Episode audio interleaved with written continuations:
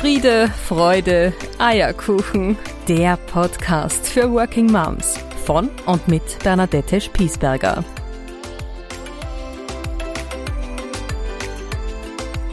Hallo und herzlich willkommen zu Friede, Freude, Eierkuchen, der Podcast für Working Moms. Es ist fast unglaublich, aber ich bin vor einem Jahr angetreten, diesen Podcast zu machen mit der Intention, und mit der großen Vision, so viele Working Moms wie möglich zu erreichen und sie zu bestärken, ihren ganz besonderen, eigenen und speziellen Weg als berufstätige Mama zu gehen, weil es den Weg nicht gibt.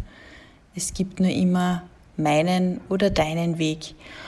Und mittlerweile ist das schon ein Jahr her. Voriges Jahr, am 6.6. gab es die erste Podcast-Folge immer noch die Folge mit den meisten Downloads und über 1000 Hörerinnen und Hörer haben mittlerweile meine, meinen Podcast äh, gelauscht und meinen Ausführungen gelauscht und sind jede Woche dabei. Und das freut mich natürlich sehr, weil ich, ähm, ja, weil ich ja mir das so wünsche oder so gewünscht habe, hier die Frauen, Mütter und auch Väter, ich weiß, dass einige Stammhörer auch männlicher Natur sind, ähm, immer wieder sich in den Themen finden, mal mehr, mal weniger.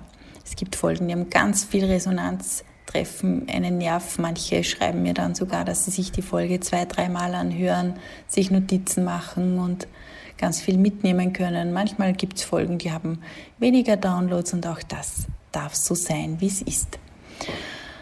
Es ist nun die 46. Folge. Eigentlich nicht ganz. Ich habe ein paar schon im Petto, die noch kommen werden. Aber jetzt ist es einmal die 46. Folge, die ich heute einspreche. Und bevor ich mein Resümee ziehe aus meinem ersten Jahr als Unternehmerin, als Working Mom, ähm, in dieser Rolle als Unternehmerin, ähm, möchte ich dir eine kurze Vorschau geben, wie es jetzt so weitergeht. Und zwar werde ich diesen Podcast weitermachen, aber nicht mehr in dieser Regelmäßigkeit.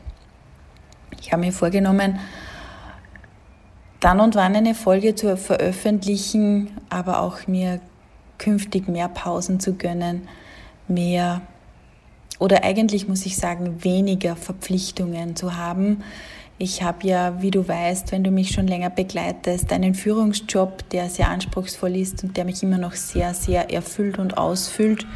Ich habe diverse, ähm, diverse andere Aufträge, die ich mache und die mir so viel Freude bereiten. Ich mache einmal im Monat einen Empowerment-Abend, der heißt äh, Me Time Deluxe für Working Moms, wo sich immer wieder ein kleiner Frauenkreis trifft und wo wir uns Themen vornehmen, an denen wir arbeiten. Wenn du mir folgst, kannst du immer wieder mal eine Einladung dazu lesen. Und ich halte eine Lehrveranstaltung. Ich bin Mama von drei Kids. Ich bin äh, Ehefrau. Ich bin Tochter und Schwester und alles Mögliche. Und ich bin auch noch ich. Und dieses Ich ist ein bisschen zu kurz gekommen, beziehungsweise vielleicht nicht einmal zu kurz gekommen, weil es genau diesen Weg für mich gebraucht hat, für dieses Ich auch gebraucht hat, den es gehen durfte im letzten Jahr. Und ich habe mir vorgenommen, einmal ähm, ein bisschen ruhiger zu treten. Ich versuche das ganz bewusst, mir mehr Zeit für mich zu nehmen mehr in die Stille zu gehen, mehr in die Ruhe zu kommen und mehr nach innen zu gehen. Ich habe für mich einen sehr mh, mm, weiblich inspirierten Weg eingeschlagen, habe mich mit diesen Themen begonnen, mehr und mehr auseinanderzusetzen, was so diese typisch weiblichen Prinzipien und Archetypologien sind. Und das interessiert mich sehr, nicht nur ähm, vor einem rationalen Hintergrund, sondern auch ähm, ich finde, dass es mein Leben viel reicher macht, wenn ich mich mehr an diesen Prinzipien anlehne. Und diesen Weg möchte ich jetzt ein bisschen gehen. Vielleicht beschreibe ich dir dann und wann, wo ich stehe. Und genau, so mag ich mit dir heute verbleiben. Jetzt geht es aber mal auf in diese Folge, nämlich was so meine Top Learnings sind aus 45 Podcast-Folgen aus einem Jahr Podcast-Hosting.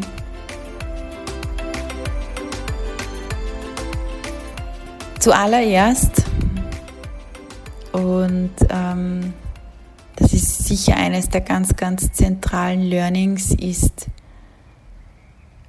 dass es ganz viel Mut braucht, mit einer Message rauszugehen, vor einem Hintergrund ähm, wie dem meinen, beziehungsweise in einer Gesellschaft, die sehr auf Perfektionismus gedrillt ist.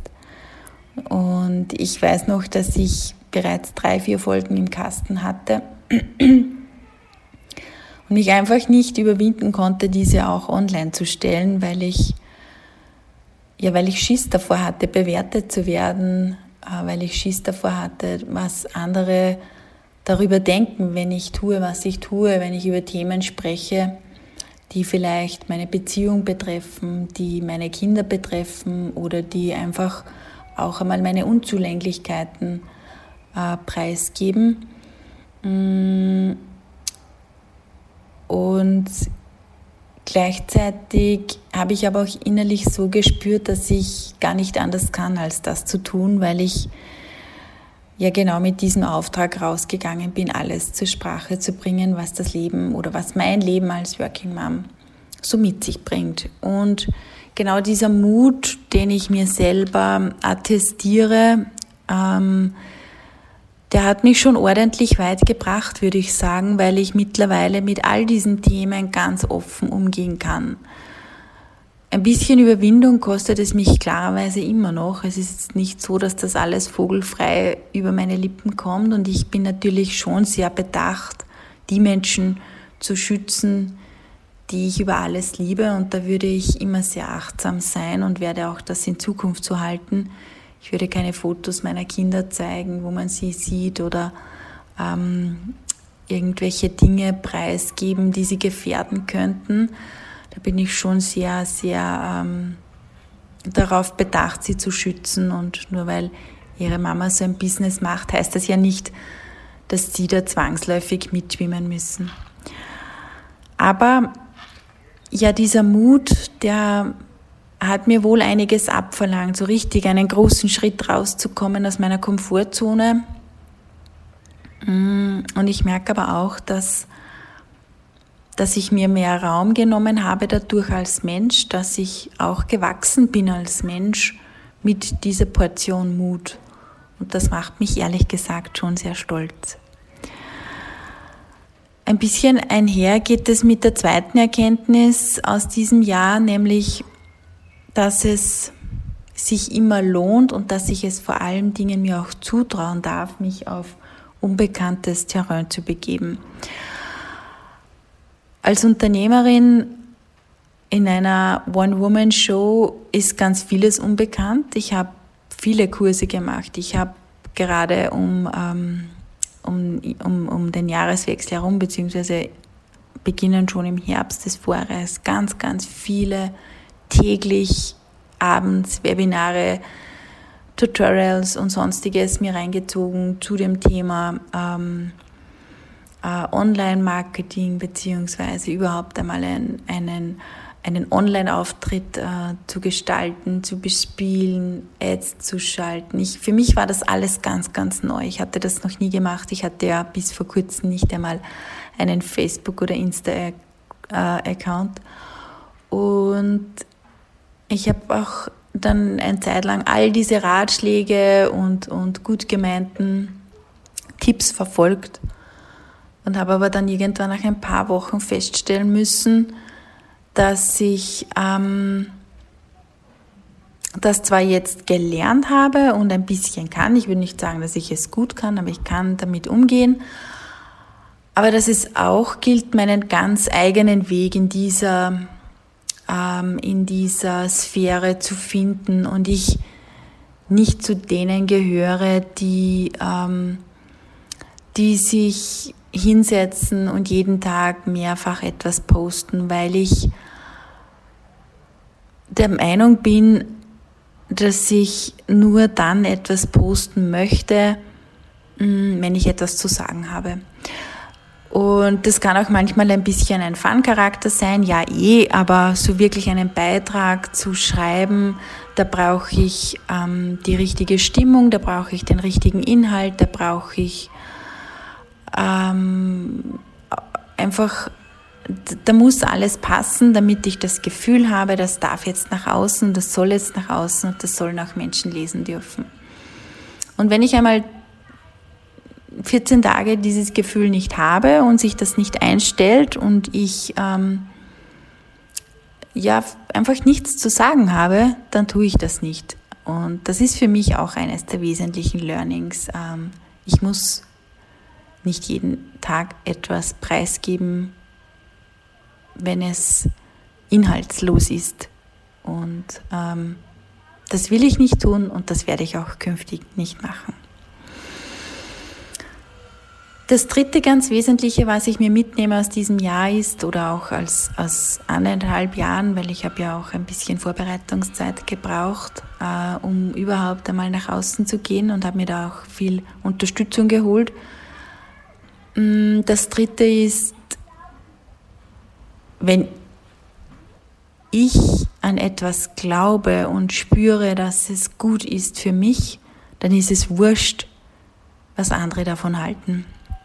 Und ich weiß, dass ich mit vielen Männern gerade zu Beginn, wo es um die Technik ging, wo es um, um alles Mögliche ähm, rund um den Webauftritt ging, gesessen bin. Und ich das Gefühl hatte, ja, sie versuchen es zu verstehen, was ich tue, aber im Herzen kommt es nicht an. Und ich finde es auch so liebenswürdig, dass sich manche dieser Menschen auch ähm, weiterentwickelt haben und mir jetzt oft Feedback geben und sagen, jetzt weiß ich, was du damit gemeint hast. Das berührt mich zutiefst, weil es mich auch ein bisschen bestätigt, dass es vor einem Jahr noch nicht so war. Und es gab sicher Zeitpunkte in diesem Werden, wo ganz viele das, was ich da tue, was ich begonnen habe zu tun, belächelt haben, ähm, vielleicht sogar ein bisschen darauf gewartet haben, dass ich scheitere oder es als Spinnerei abgetan haben. Und ich bin aber trotzdem konsequent diesen Weg weitergegangen. Ich habe das zwar gespürt, ich habe das wahrgenommen, manchmal hat es mich auch ein bisschen runtergebracht von meiner Straße, aber schlussendlich war immer wieder dieses Gefühl da, ich sollte das so tun, wie ich es tue. Und das hat mich eigentlich immer mehr zu mir gebracht. Es hat mich immer mehr dazu gebracht, mich noch mehr auf mein Gefühl zu verlassen. Ich entscheide wirklich mittlerweile ganz, ganz viel einfach auf Gefühlsbasis, nicht mehr auf einer rationalen Basis. Es ist ganz interessant für mich, das habe ich gerade heute wieder festgestellt, dass ich mich ganz oft am Tag nicht innerlich frage, wie siehst du das oder wie bewertest du das, sondern was fühlst du? Ich führe diesen inneren Dialog mit mir wirklich ganz oft. Was spürst du, was fühlst du? Und das fühlt sich für mich insgesamt viel, viel besser an als alles andere zuvor. Die vierte wesentliche Erkenntnis aus dieser Zeit, aus 45 Podcast-Folgen ist, dass ich ähm, das ist jetzt nichts Neues, darum drum, äh, halte ich da kurz inne. Ich habe es mir aber aufgeschrieben. Auf meinem, auf meinem äh, Zettel steht, ich habe Grenzen. Und diese Grenzen habe ich nicht nur, was meine Ressourcen, meine Energie, meine Zeit betrifft, sondern vor allen Dingen auch als Mensch. Und diese Grenzen zu wahren, ist etwas ganz, ganz Wichtiges wenn man so etwas macht, wenn man mit etwas nach außen geht. Ähm, man kann es nicht allen recht machen. Manche stoßen sich an dem, was ich tue. Das ist okay. Ähm, das akzeptiere ich und ich erwarte mir aber auch, dass andere das akzeptieren, was ich tue. Das passiert nicht immer. Man wird gedisst, es gibt manchmal auch ähm, negative Rückmeldungen, es gibt manchmal entbehrliche Rückmeldungen.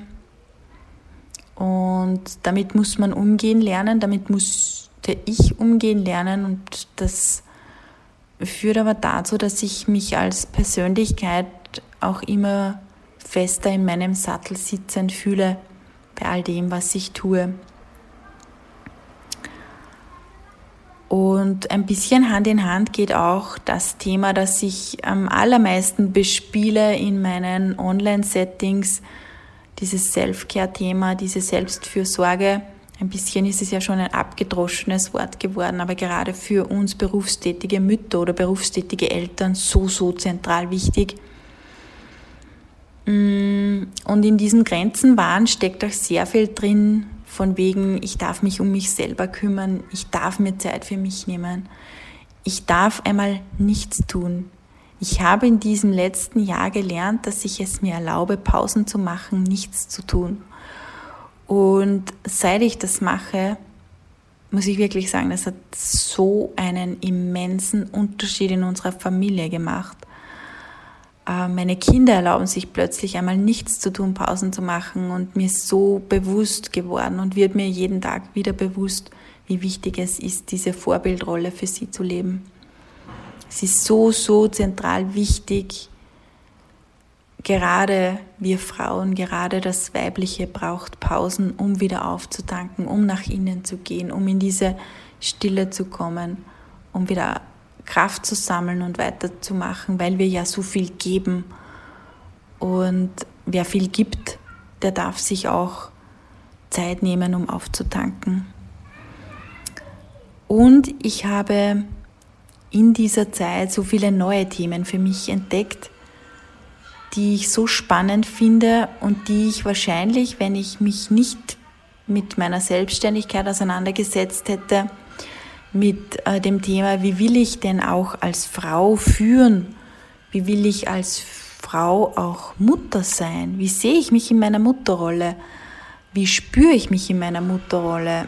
Ähm, wie werde ich wahrgenommen?